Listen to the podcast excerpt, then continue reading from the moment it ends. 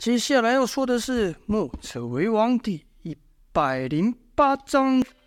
今天继续为大家讲《墨者为王》第一百零八章。前面呢说到了沃文呢和吴城的弓箭将军赵修比了两场都没有落于下风，甚至呢可以说是略胜一筹啊。可甄嬛啊不服，擅自提出要求，要童风骑着马。带着箭靶去给莫文射，这下吴城的人都想，这怎么可能做到呢？尤其是赵修最清楚了，那个重弓光要射的不容易了。他要是真的上阵杀敌，也不会带那重弓，毕竟搭起来都费劲，怎么杀人呢？可他看莫文却没有拒绝这个挑战，再看燕萧等人一副胸有成竹的样子，心里就想：难不成他真的能做到？就看莫文接过重弓后，还和刚才一样，贴近身子，垂直朝下甩了一下。这举动赵修看得很奇怪啊，因为和一般人拉弓射箭都不一样，这个动作简直是多余啊。可又想，或许是每个人习惯不一样吧。嗯，不知道。童风只是在百步之外等待了莫文的指示。甄嬛呢，看还不快射，还不射就催道：“你们在等什么？还不赶快开始！”就听咻的一下，莫文第一箭射出去了。那箭不偏不倚的射中了童风手上的箭靶。童风知道这是个信号，双腿一脚马一夹马腹，手一拉缰绳，喊一声“驾”，那马就跑开了。然后我就看莫文发出一箭后，没有和刚才一样持续的射，就这样等着，等着。眼看童风的马已经要跑过一半的路程了，当吴城所有的军校都认为。莫文肯定是觉得已经无法再出手，射不中了。哪知道莫文这时居然朝童风的反方向跑。众人一看就是一惊，心想：这小妮子疯了不成？光在原地射，要射中那骑马的箭靶就不容易了。他还往反方向跑，那距离起飞又拉长了吧？这样等于两边都在移动，难度岂不是大大增加吗？他疯了！就看莫文跑着跑着，突然跳了起来。于空中拉开那弓，就听咻咻咻咻咻咻咻，九个破空声响连续发出。那这次一箭接一箭，九箭都射到了童风拿着箭靶上。与此同时，莫文一个帅气的翻身飘落了地，那姿势啊，已经不是用从容不迫可以形容的。赵修看到此，已经是自叹不如啊。这时他不再等待范图和拿和那个报箭的那个这个报结果的兵校说话，就转过身来说道：“如此技艺，末将实在做不到，是心服口服。”这时呢，童风也骑马过来，把箭靶拿下来给范图，果然十箭都正中靶心。这下可把甄嬛的嘴给堵上了。蒋佩看了看范图手上的箭靶，说道：“厉害。”厉害！一边拍手一边说：“啊，在场有没有哪一位将军还不服的？有没有哪一位将军也能做到的？”说着呢，没有人答话，又喊了一次，说道：“场上有没有哪一位军校能够做到？我是重重有赏。”赵修啊，算是所有军校里面剑术最好的，连他都认输了，哪还有人能做到呢？所以问了几次都没人答话，蒋佩只好对莫文说：“这一场比试。”是你赢了，蒋佩虽然是说认输啊，说的话是认输，但心里是高兴。他心想：啊，墨家随便派出一个小妮子都这么厉害，啊，要保我这条命，看来是没问题了。这个城主啊，心里都只有他自己。这时呢，范图将那剑把高高举起，让四周的百姓不是让四周的士兵都看清楚，发出了。与此同时，发出了震天的欢呼声，说：“哇，这墨家人真有本事啊！”甄嬛啊，眼看士气啊都被莫文这一场比试给带过去，赶忙站起来说：“城主，城主，别忘了还有第二场比试。这打仗哪是射箭就能分出胜负的？”蒋佩金甄嬛这一提醒也，也也是才想到，对对，你说的不错。还第二场，我们比什么？这蒋佩乐的连第二场要比什么都忘了。甄嬛就提醒道。是那小子和杜丽杜将军比试，甄嬛说的是童风啊。蒋飞就说：“好，这小妮子都这么厉害，这小子肯定也不差。我也实在等不及看他有什么样的本事啊！来来来，快点开始吧。”童风和杜丽就到了场中央。前面说过，这个杜丽啊，长得是人高马大、虎背熊腰，皮肤而且黝黑，站在童风的面前像个大黑铁桶一样，块头足足比童风大了一倍有余。杜丽啊，还想起了甄嬛在出战前悄悄地跟他说：“你若是把这小子打败了，我我重重有赏，我加赏。”两人这才刚一站定，童风还想问说怎么比试法的时候。那杜丽一拳就回来了，童风见状立刻朝后跳开，杜丽哼了一声，又朝童风扑去，童风又往后避开，杜飞连连挥拳都追不到童风，便喊道：“哎，小子，你这一昧逃算什么比试？”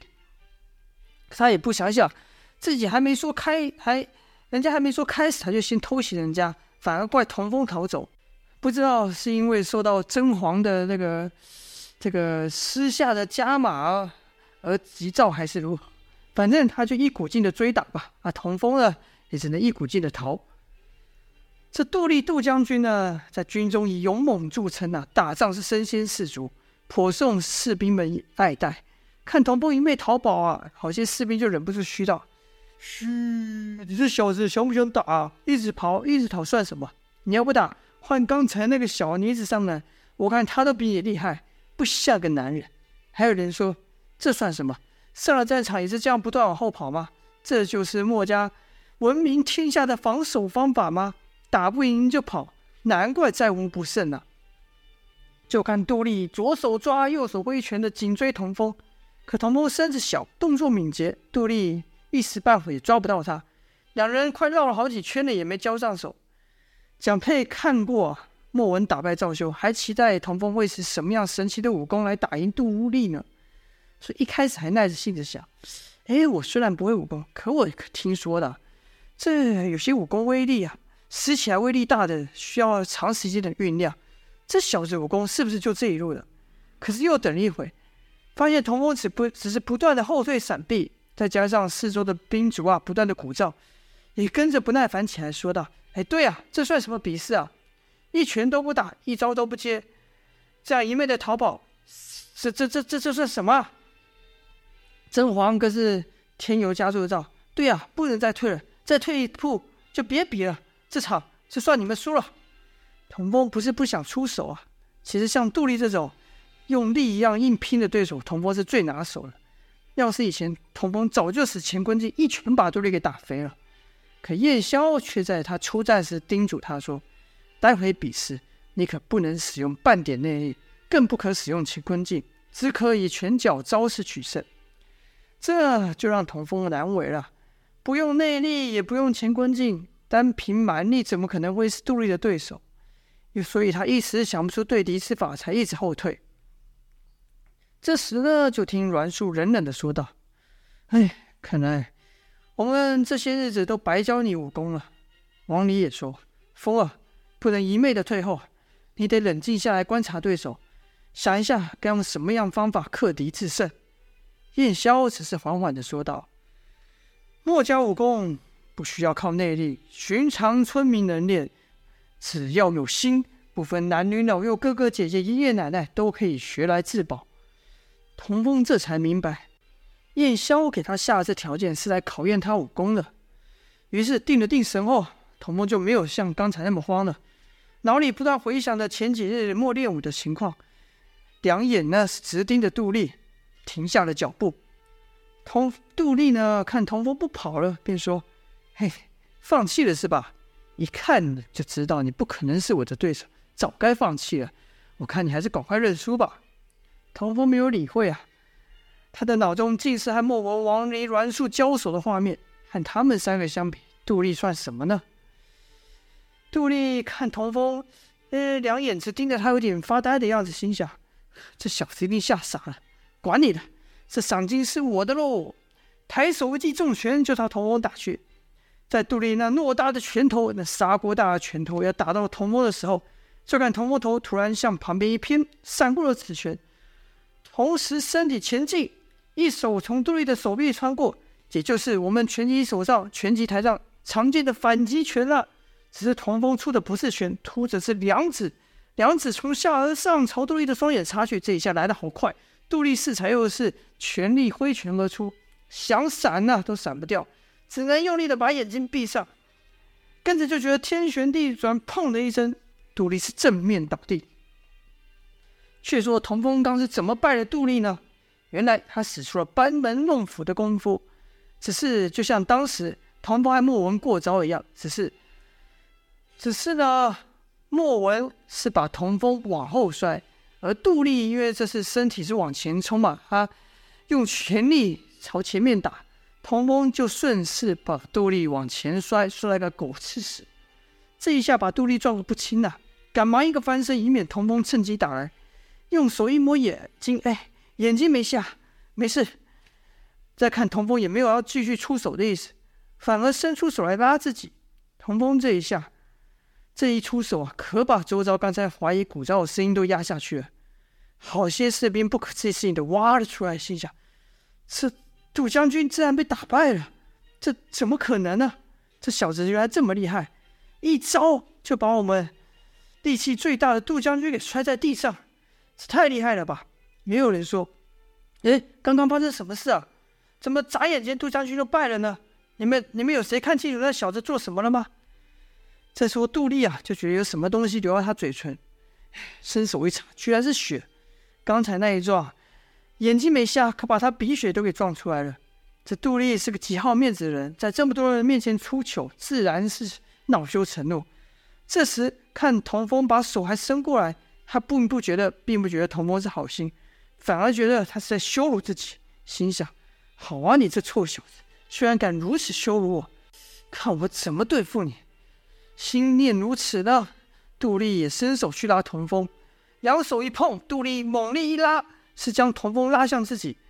童风本是好意要拉杜丽起来，没想到对方来这一手，身不由己的就朝杜丽的身上撞去。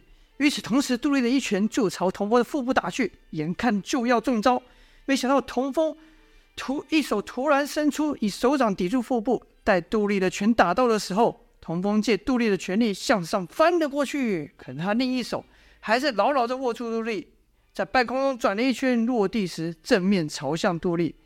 也就是说，杜丽的那一手原本是要握着，正手握着，被自己那一拳一打，童风再一带，反而变成往后折了，痛得他忍不住叫了出声。就看王林点了点头，这是他所教的墨守成规中对付拳脚招式的一招。童风看那杜丽痛得厉害，心有不忍，就把那手松开。杜丽抽回手后，用力甩了甩，心想：“他妈的，我这手差点被你这臭小子给折断。”跟着就骂道：“你这小子好卑鄙，表面上是好意，却是暗下毒手。”童风眉头一皱，心想：“哎，刚才明明就是你故意拉我的，要不是我变招快，我反而挨了你一拳，怎么反而是我暗下毒手呢？”杜丽说。哼，有种你再接我这招！童风也是无名火起啊，心想来就来，怕你不成？说罢，就看杜丽身子一沉，一个手刀力劈华山就下来了。这杜丽可不单单只是力气大而已，这拳脚功夫也不差。这一劈下来，居然夹带着风声。童风见此猛招打来，也不也不能闪避，因为他已经不能退啊，再退就输了嘛。本能的就想运劲硬拼，耳听。燕霄轻咳之声，嗯，童风这才又想起了燕霄叮嘱过他不能用内力的事，所以俱进到中途就散了去。这一个耽误，杜丽的手刀就劈到了。童风是双臂交叉交叉朝上顶去，架住了杜丽这一手。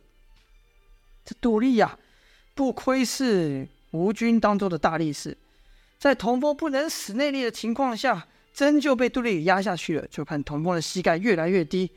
咬着牙勉强支撑着，杜丽说：“好小子啊，看不出来你还有点力气。如果我再加一手，你要还能站着，我叫你一声爷爷。”说罢，就看杜丽另一手抬起，打算再来一个力劈华山，把童风给打扁。这时，就听阮树说一声：“哼，这么显而易见的破绽都没看到吗？没有观察到他力量的转移吗？”童风经阮树这一提醒，是立刻变招。就在杜丽另一手压下的时候，童风突然撤手了，不和杜丽硬拼抵抗，两脚甚至没踩在地上，整个人像瘫了一样。童风的手还是顶着杜丽，待杜丽那一手另一手压下的时候，童风整个人就顺势，顺势等于说滑了出去，借着杜丽的力量滑了出去，两脚呢朝杜丽的脚腕踢，杜丽就感觉自己的人呐、像一个翻滚的球一样，重心不稳，上下颠倒，啪的一下，顶又撞到了地。童风则是在杜丽倒下前，赶忙一个侧身避开。适才童风使那招，不但有班门弄斧的招式，也有冯继子所传借力使力的巧劲。这下童风认为败两次，你总该输了吧？就说道：“大块头，你已经倒下两次了，该认输了吧？”杜丽趴在地上，大力的喘气啊，心想：怎么可能？我杜丽怎么可能会败在一个乳臭未干的小鬼手上？我不接受。我绝不接受！跟着就看杜丽爬了起来，但他不是要认输啊，而是跑到了兵器架上，抄起他的黄蛙郭金锤。那两个大锤子一一个相击，嘣，发出沉闷的闷响。光听声音就知道这锤的分量不轻啊。跟着就看杜丽像疯了一样朝童风挥锤砸下。童风赶忙说道：“喂，胜负已分了，你做什么？”但杜丽此刻恼羞成怒了。完全没有停手的意思，一锤砸下，声势惊人。童风哪敢徒手去追啊？这只好又避开了。就听“嘣”的一声，那石头的地面都被砸出了坑来。童风赶忙对范图喊道：“这这还是还算比试吗？”可没等范图回答，甄甄黄就心喊道：“当然是比试啊！这两军打仗哪有像刚才这样徒手比试的？跟小孩打架没两样。”早就该拿出武器比比了，你说对不对啊，城主？长辈这次看得起劲啊，想知道童风还有什么招式，便附和道：“对对，这打仗不是打架，来让他们打。”看童风连连闪避啊，王离担心的说道：“首领要不要让我去阻止？”叶萧则是一点都不担心，他对童风很有信心呐、啊，说道：“不急，看看风儿该如何应对，毕竟战场上瞬息万变。”光我们可不能一直提醒风儿。好，就童风该如何面对恼羞成怒的杜丽呢？这一场比试会是谁胜谁负呢？就请各位下回分晓了，请各位继续收听，感谢大家，下播。